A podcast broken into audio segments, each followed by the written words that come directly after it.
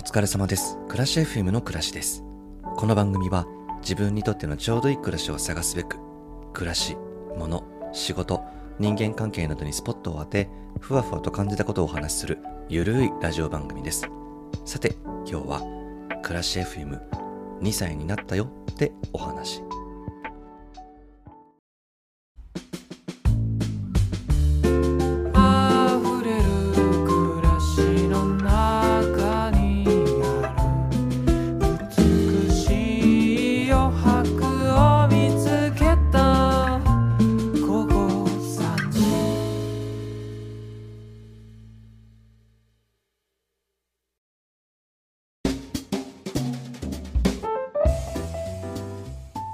疲れ様です。暮らし FM の暮らしです。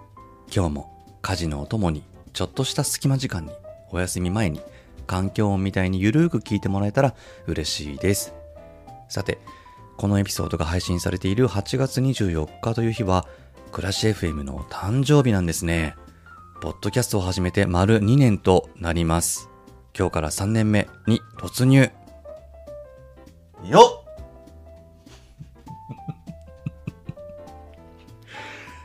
おめでとうございます。よく頑張りました、自分。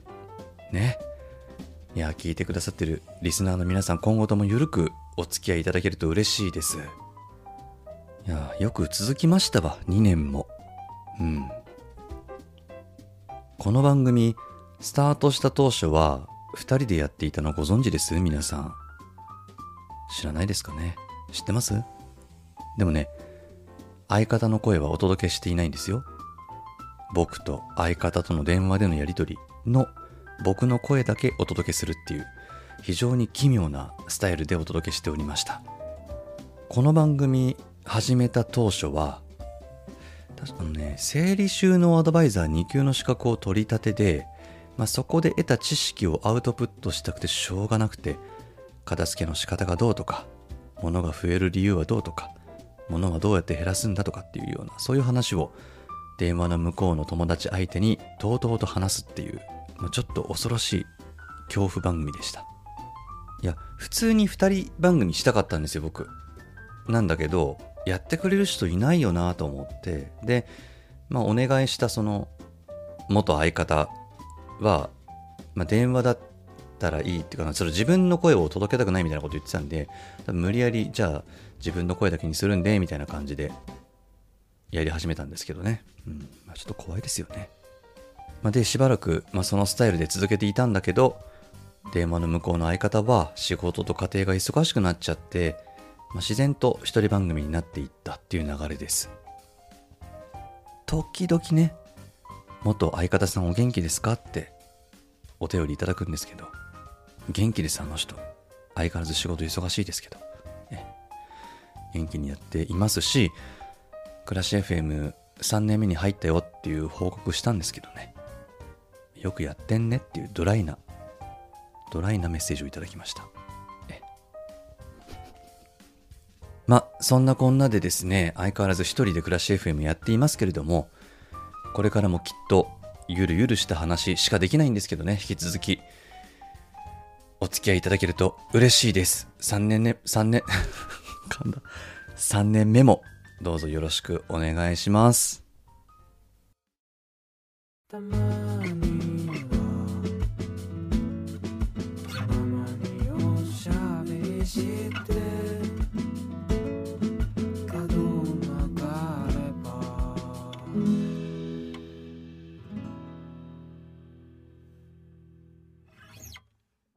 暮らし FM を始めた時と今の暮らしでは何が変わったかっていうと、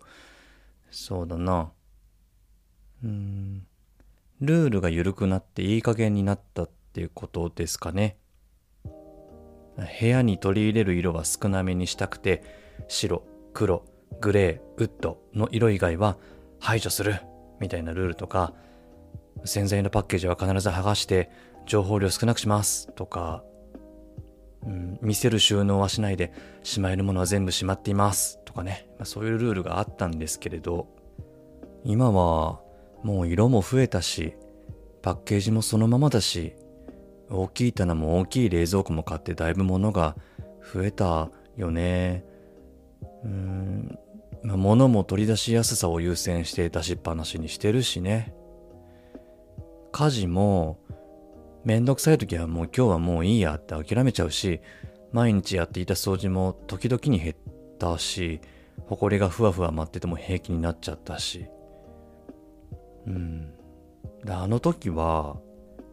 ちゃんとしてないと前のようなゴミ部屋生活に戻ってしまうんじゃないかなって、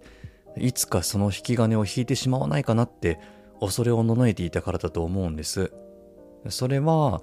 自分にとっての適正量や本当に必要なものが何なのかわからなかったりとか、あと、洋服とかインテリアについてはさ、自分のシグネチャーがブレブレだったからだろうなって思うんですよね。今はそれがだいぶ分かってきたから大丈夫。多少好みが変わっても、物の出入りがあっても元に戻せるようになったし、好みが大きく変わることもなくなったし。ただ、好みって変わるから、うん、なんかライフスタイルによって必要なものとか、物量って変わっていくからさ、ルールを決めすぎちゃうと、暮らしに違和感が出ちゃうでしょ？だからルールはもうなんとなくにしておいた方が何か変化があった時に自分が困らないで済むんだよなって気がつきましたね。掃除とか片付けが本当に前は下手くそで、もうゴミ部屋で生活していたんですけれど、試行錯誤を繰り返して物が減って片付けもできるようになったんだけどね、まあ、このうまく機能している収納とか片付けってなんでうまくいってるんだってふと思ったんだよね。その感覚でやっている片付けとか掃除？を、そのうまくいってるその、まあ、根拠、根拠が知りたかったのよ。だから、その根拠を知りたくて講義を受けて、整理収納アドバイザー2級の資格を取ったんですよね。この食器が取り出しやすいのは、利き手側の位置にしまっているからなんだとか、家事をする動線上に収納場所がないから散らかるんだとか、まあ、仕組みがわかると散らからないことも分かった。まあそういう情報をお伝えしたくて始めた暮らし FM なんだけれども、最近はもうそういうのやってませんね。まあ、また喋りたくなったらやりますね。なんかこう自由におしゃべりしたくって、どんどんそういう情報提供が減っていったなと思うんですけど、また気が向いたらやりたいと思います。あ、だからね、そのよく、丁寧な暮らししてますねって言われるんだけど、してないのよ。実際。丁寧な暮らし。物が少なめだからすっきり見えて、それが丁寧な暮らしをしているように見えるのかもしれないんだけれど、実際はズボラ FM なんですよね。もう洗濯物は畳まないし、調味料は必要最小限。もう料理も簡単なものしか作らないし、丁寧な暮らしに憧れて梅シロップを作ろうと思って大量に買ったけどめんどくさくて腐らせちゃったりするし、なんか、丁寧な暮らしって、うん、物の管理がちゃんとできて、まめにいろんなことに気を配れる人ができる暮らしなんだろうなって、羨ましく思うよね。いや、僕はもう本当にズボラなんで、それができない。管理できないから、管理できるだけの量しか物を持てないし、床に物を置かないのは、ふわふわ舞ってる埃に気づいた時に、片付けめんどくさくてもすぐに掃除に取り掛かれるようにっていう理由だしね。ミニマルライフを実践してる人って、結構ズボラな性格の人がね、多いと思いますよ。僕もそうなんですけどね。もう決して丁寧な暮らしはできていないですね。だから、めんどくさがりな人が、ああ、そんな自分でもそれなりにすっきり暮らせるのかもしれないなとか、思ってもらえるようなヒントをお伝えしていけたらいいなって思っています。暮らしの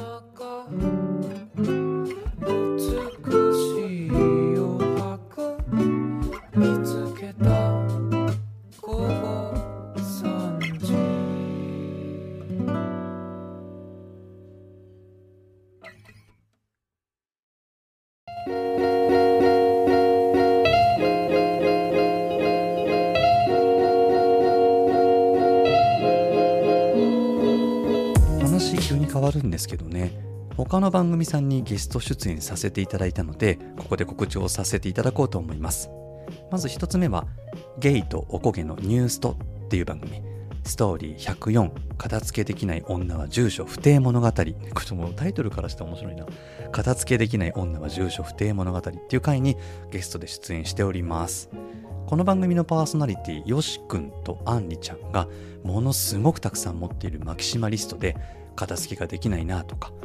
うん手放し方がわからないよって言ってる特にあんりちゃんにですね私暮らしがバッサリと切り込んでいくっていう回になっています。この整理収納の仕方がどうとかこうとかっていう難しい話は全くしてなくってすごく明るく楽しくものと向き合う回になってるんでぜひ聞いていただきたいと思います。よろしくお願いします。それからちょっと遡って8月5日「読めないライフ」っていう番組の、えーゲスト出演ですね誕生日 with クラピっていう回にゲストで出ております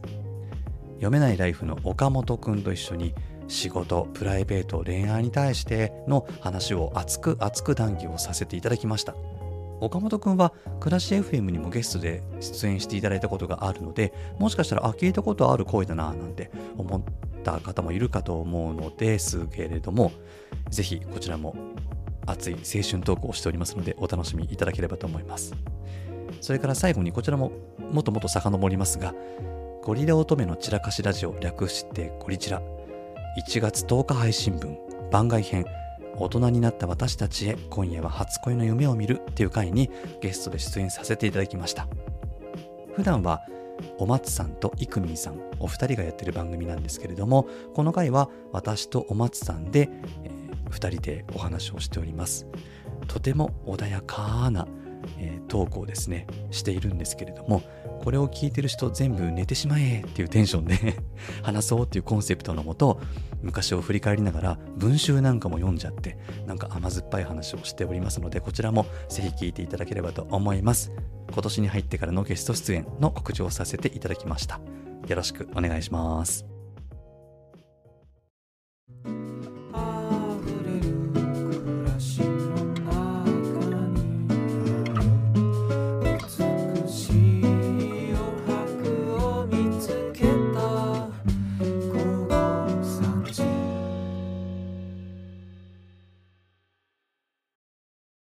らし FM では皆さんからのお便りをお待ちしています。